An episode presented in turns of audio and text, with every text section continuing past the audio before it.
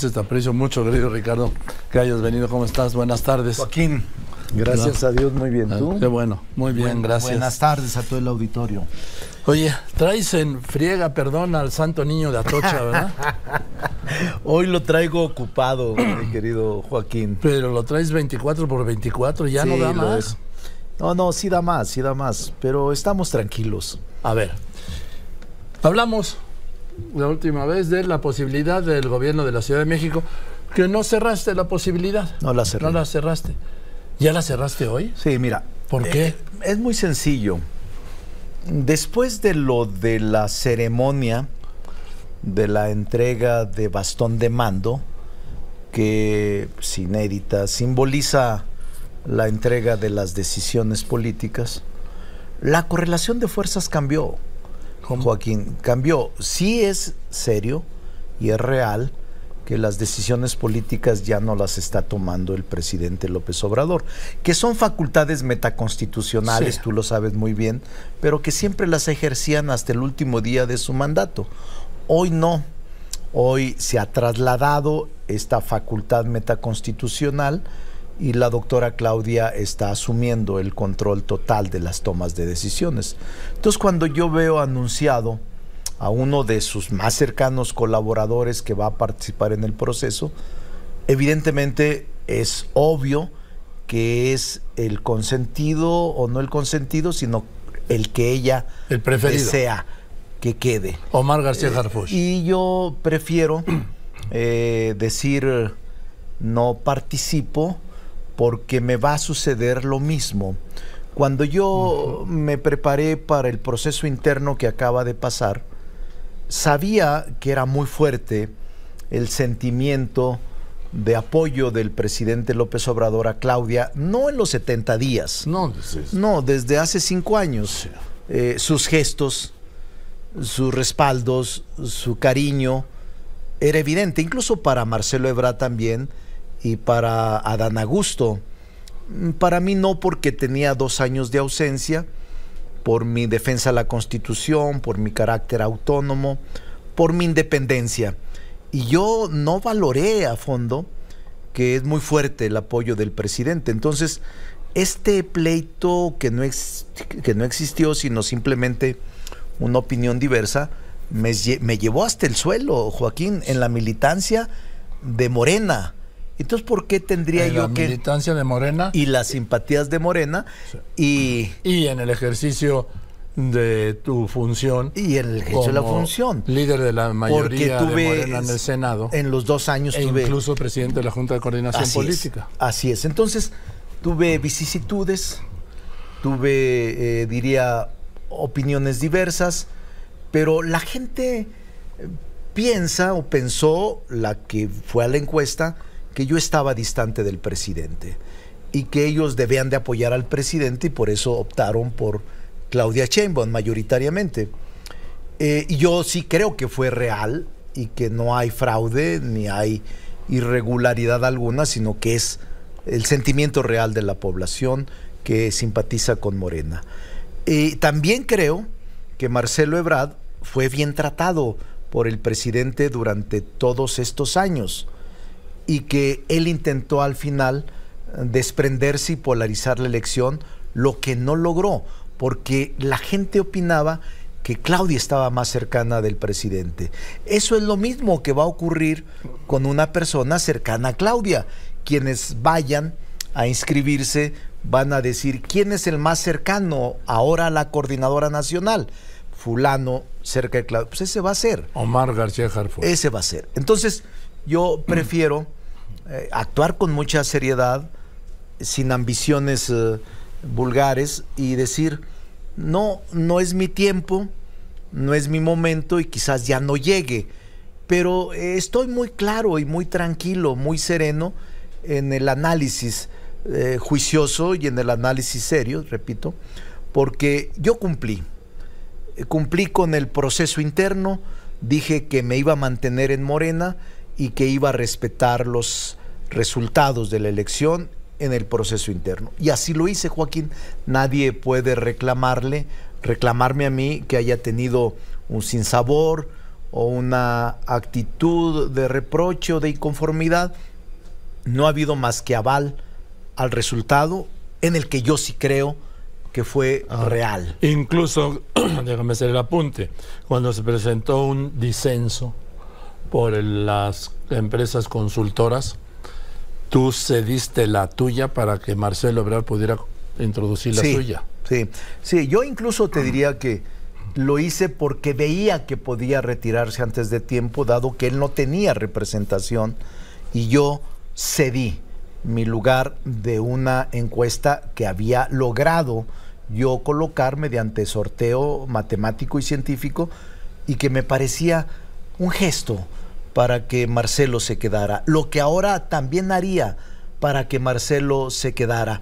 Haría cualquier cosa dentro de lo permitido éticamente para que Marcelo pudiera mantenerse en Morena, porque yo no soy de los que subestima o minimiza un efecto de escisión, menos de ruptura dentro de Morena. Sí creo que en la presidencia de la República no va a ser alcanzada, la veo imbatible a, Claudia, la veo muy fuerte porque el proceso, quiera o no, salió bien, salió acuerpada, sí en el Congreso de la Unión, sí en la ciudad, en la Ciudad de México, para mí sí tenemos eh, serias dificultades, que ojalá y las eh, superemos. Pero yo veo con mucha claridad lo que está pasando, Joaquín. No quiero autoengañarme y no quiero tampoco generarme una expectativa falsa, porque yo había pensado, porque trabajé mucho los, 60 los 70 días, no descansé una sola tarde y mucha gente conmigo, que les agradezco aprovechando este espacio que en todo el país se, se escucha y se ve, eh, agradezco a todos los que me acompañaron, los que organizaron asambleas informativas, los jóvenes que fueron muy entusiastas, todos que me acompañaron, muchas gracias, pero yo creí incluso que podríamos dar una sorpresa. No la dimos. Me quedé en 6.5% del porcentaje total y yo en un afán serio, democrático, pues es lo que la gente me colocó y lo asumo porque soy un demócrata. Sería muy malo de mi parte que patale y que diga, no, no lo creo, hubo fraude contra mí. No, no, por la explicación que te digo de la diferencia o dificultad de opinión con el presidente, pues me di cuenta de que me fui hasta, hasta el fondo. Y ahora recuperar, quizás ya no lo haga, pero voy a mantener mi posición por dignidad. Yo sí creo en la reconciliación. Yo sí creo en que debemos generar posiciones de consenso, de acuerdo con las clases medias, con los intelectuales, con los medios de comunicación, con las asociaciones religiosas, con los académicos. Yo sí creo que perdimos parte de nuestra interlocución con ellos. Uh -huh. Yo sí creo que nos hace falta ir a su el, encuentro. El que la perdió fue precisamente el presidente López Obrador. Uh, puede ser, pero nos tachan a todos como movimiento. Sí, ellos claro. se alejan no solo del presidente, sino se alejan del movimiento y dicen no vamos a votar por ellos. Esa es la dificultad. Ahora, la Ciudad de México hay que recordar el 21, donde por primera vez el grupo político del, del, hoy presidente Andrés Manuel López Obrador había ganado siempre todo. Y quiero decir que en el 97, cuando el ingeniero Cárdenas, en aquella primera elección, entonces PRD, ¿sí? gana, eh, perdón, eh, el presidente Andrés Manuel López Obrador entonces era el presidente del PRD ¿Mm? ¿Mm? y ganó el ingeniero Cárdenas en el 97, ganó él en el 2000. Ganó Marcelo en el 2006, ganó su candidato 2012 Mancera, Mancera. en 2012 y en 2018, el 18 Claudia. Sheinbaum, pero en el 21 por primera vez y siendo López Obrador presidente pierden lo que nadie vio, ¿eh? ni el presidente ni la oposición.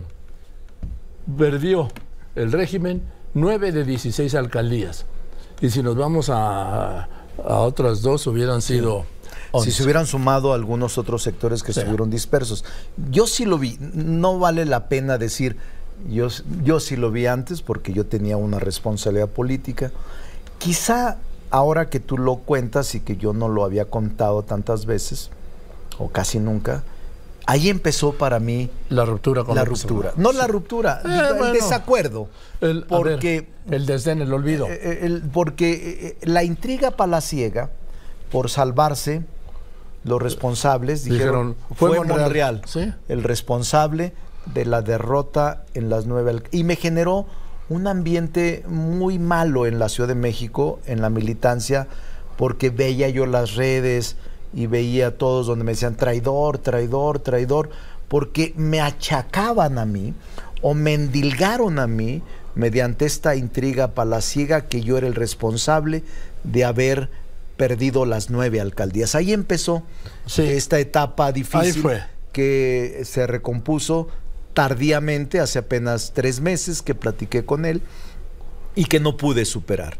Pero mi propuesta la voy a mantener, lo que yo pienso lo voy a mantener y también decirle a la gente, yo voy a estar con Claudia Sheinbaum, voy a honrar mi palabra y voy a ayudarle donde sea, aunque no sea en una posición, no importa, pero sí quiero que ella gane la presidencia de la República. A ver, Ricardo Monreal, tú eres un senador con licencia. ¿Sí? ¿No has pensado volver al Senado? No hasta ahora. No veo Pero- por qué no, porque pero- tienes derecho a buscar la Sí, reelección. mm, hay una reelección. En el caso del Sí. Senado, mm, se permite, es la primera vez que habrá, Sí. habrá reelección. Eh, y en la Cámara de Diputados tres veces pueden reelegirse los diputados. Sí, para que sean 12 años. Eh, yo soy, siempre he sido un hombre eh, muy claro en los, las metas. No me gusta generarme una expectativa falsa y tampoco me gusta generarle al equipo. Pues el equipo ya se fue. Apenas anuncié en la mañana que ya no iba a participar, ya, ya me quedé solo. Ya hasta la secretaria que me ayudaba ya pidió este, su separación. Pero digo, es parte de la política. y de la vida. Y de la vida. Tú de dejas de ser algo y te vas, te quedas solo. Al final te quedan tu familia Punto. y tus verdaderos amigos, que Sí. son un puñado. Porque en la política. Y en la política más, ¿eh? En la política la vive el rey, muere el rey. En y en la noche... Decía mi madre que los, que los amigos eran de mentira y los enemigos de verdad. Es cierto, tu madre era una sabia. Sí. Y acá es lo mismo. Apenas el anuncio, bueno, ¿y ahora qué? Pues ya están tocando puertas, buscando, y es normal. Sí. A mí no me parece anormal. Es la política y es el ejercicio de la función pública. Pero tú, ¿qué vas a hacer? ¿Te vas a sumar a la campaña de Claudia Sheinbaum? No, yo voy a ayudar, pero por lo Bueno. pronto, por ejemplo, lo que pueda ayudar. Pero yo sigo siendo catedrático de la UNAM. Sí, eso lo ha sido siempre. Voy Digo, a, siempre lo he sido, siempre. Pero sigo, si- digo, ahí me, ahí estoy en mi función, que además me encanta. Es- tengo estupendos alumnos. Eh, eh, estoy terminando unos libros, uno sobre precisamente acceso a las mujeres a la justicia que terminaré en octubre y uno más que terminaré en diciembre sobre el Senado, en el sexto tomo. Entonces tengo mucho trabajo Sí, sí, eh, sí. Este, para escribir, para estudiar, para leer. Pero en lo político, yo no soy de los que dicen me voy a retirar de la política Nadie porque eso no es cierto. Ni eso los- es falso. Ni los periodistas, Puedes- ni los reporteros. Ni los reporteros pueden dejar de hacer eh, comunicación. No, yo lo que, lo que sí debe, lo que sí dejas de ser es servidor, funcionario público. Pero no, no he pensado. Pero tengo una buena opinión de, de Claudia Sheinbaum, le deseo suerte. Y yo no voy a generar ningún tipo de reacciones inconvenientes, pataleos o actuaciones de tipo eh, este absurdo. No lo haré, no lo haré. Soy muy maduro.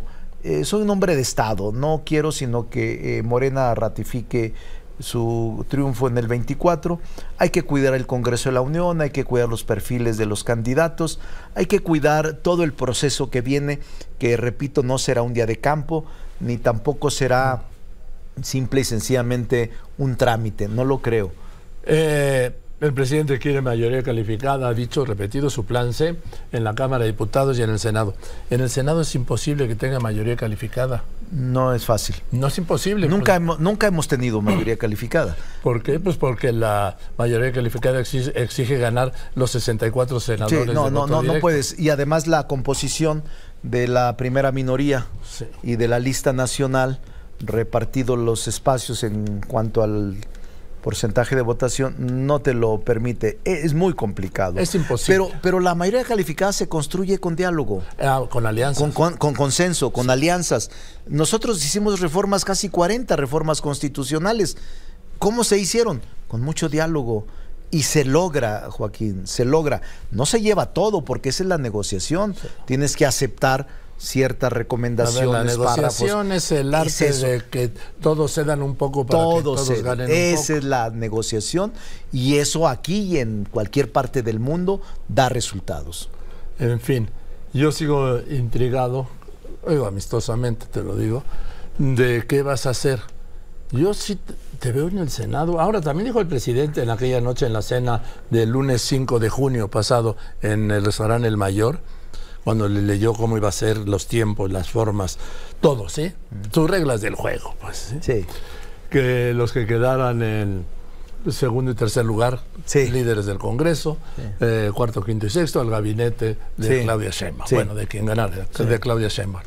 ¿No estás dispuesto a ir así? Sí, mira, ese es un acuerdo en efecto aprobado por unanimidad en el Consejo Nacional. El segundo y tercer lugar de la encuesta irían a la coordinación de ambas cámaras, diputados y senadores. Eh, y en el caso de los tres restantes, eh, habría opción entre gabinete o incluso plurinominales, pero ya no la coordinación, sino plurinominales en diputados y en senadores por cada uno de los partidos que representan. En el caso del Verde Verde, en el caso del PTPT. Eh, en el caso nuestro, pues ya al, al, que le correspondería ser líder del Senado es a Marcelo Ebrard por haber obtenido el segundo lugar. Yo creo que eh, él tiene la posibilidad de reencontrarse con Morena y aceptar. Yo lo conminaría a eso, para que logremos un acuerdo. Bueno, con Morena y este, con Claudia. Sí, no, es que es reencontrarse con Morena, pero con su líder prácticamente la que toma decisiones. Hablo Morena, pero obviamente sin olvidar que Claudia desde el jueves representa la concentración en la toma de decisiones legítimamente. Entonces, claro, es hablar con Claudia y es hablar con Morena. Y a mí me gustaría que se hiciera para lograr consensos con todos los que a él lo apoyaron y que son valiosos. Hay diputados, senadores, hay líderes regionales, presidentes municipales, presidentas que pueden ayudar al proceso. Gobernadores. Hasta gobernadores. No, gobernadores, quién sabe. uno, si acaso uno, ¿no? Porque yo vi la. Eh, toda la, Ah, no, después ya todos. Ya, no, ahora ya no. Pero en, en el caso, a él le correspondería el Senado. Sí. A Adán le correspondería ser diputado y líder de la Cámara de Diputados. Y ahí enseguida solo me quedaría yo dentro de Morena. Entonces, eh, no he pensado, te lo digo con toda honestidad, yo he estado conversando con la doctora Claudia en buenos términos, la veo muy sensible, la veo muy con mucha apertura y la veo preocupada porque todo salga bien, legítimamente preocupada por no perder pues piso y por generar condiciones de triunfo no solo en la presidencia de la República, sino en el Congreso, en los nueve, gobernadores. Y en los 30 congresos locales. 20 mil. 20 mil 246 candidatos de cada fuerza política. O sea, vas a tener en el campo 70 mil. Un candidato en cada hijo te dio. un candidato en cada hijo te dio. 70 mil hombres que andarán en las calles buscando votos para sus respectivos partidos. En fin, Ricardo, pues eh, yo espero que sigamos hablando. ¿Sí? Cuando tú quieras y quiero aprovechar para agradecerle a Joaquín todos estos meses, años, porque yo fui bien tratado por los medios de comunicación, por todos y aquí en Radio Fórmula siempre con objetividad y respeto, a veces no se coincide, pero siempre hablamos a la altura de buen diálogo y buen debate y quiero decirle a Joaquín que siempre tendrá mi respeto y mi aprecio Gracias, no, personal. pues, y toda, toda Radio Fórmula, me portaban muy bien. Soy hasta colaborador con Pepe Cárdenas cotidiano. Qué Entonces- bueno. Saludos, Pepe. Sí. Pepe, el gran Pepe. Sí. Pero me siento muy bien aquí con ustedes y siempre he sido Aquí respetado. es, como dice Pepe, todas las voces y todas las opiniones. Es ¿sí? cierto, es cierto. Y me consta. Sí. Me El que consta. quiera venir, Yo fíjate que eh, eh, debo de decir que en todos los estados del país me encontré gente extraordinaria, mujeres y hombres comunicadores de primer nivel que se esfuerzan, que estudian, que se preparan. A mí todos me ayudaron voluntariamente, gratuitamente. Nadie me cobró un solo cinco, nadie. Por eso pensé que íbamos a ir mejor, pero no, no, no, no fue Fíjense, posible. En las elecciones de 2006, nada más para hacer un apunte, yo hacía una mesa semanal, como las Ah, hacer sí. ahora, de los coordinadores de campaña. Sí, sí, sí. De los, Legendaria. sí, de los candidatos de PRI, PAN, PAN y PRD. Estaba, esta fue en el, en el 12, perdón. 12, 12, 12. Estaba Luis Videgaray coordinador de la- del PRI, de Peña de Nieto. Peña Nieto. sí. De Roberto Gil. del PAN de Josefina, Sí. Y Ricardo Monreal. que era el coordinador de la campaña de Andrés. Mm, Y, el- y sí. fueron inolvidables esos debates. Sí. Y pues van a volver ahora, sí. Van a Bueno, volver. cuando ya nos que digan tenga si- cada uno ya su... Sí, ya. pues ya prácticamente están, Ya. solo falta Marcelo que defina. ¿Tú qué, qué crees que vaya? Bueno, Mira, va. yo no subestimo a Marcelo.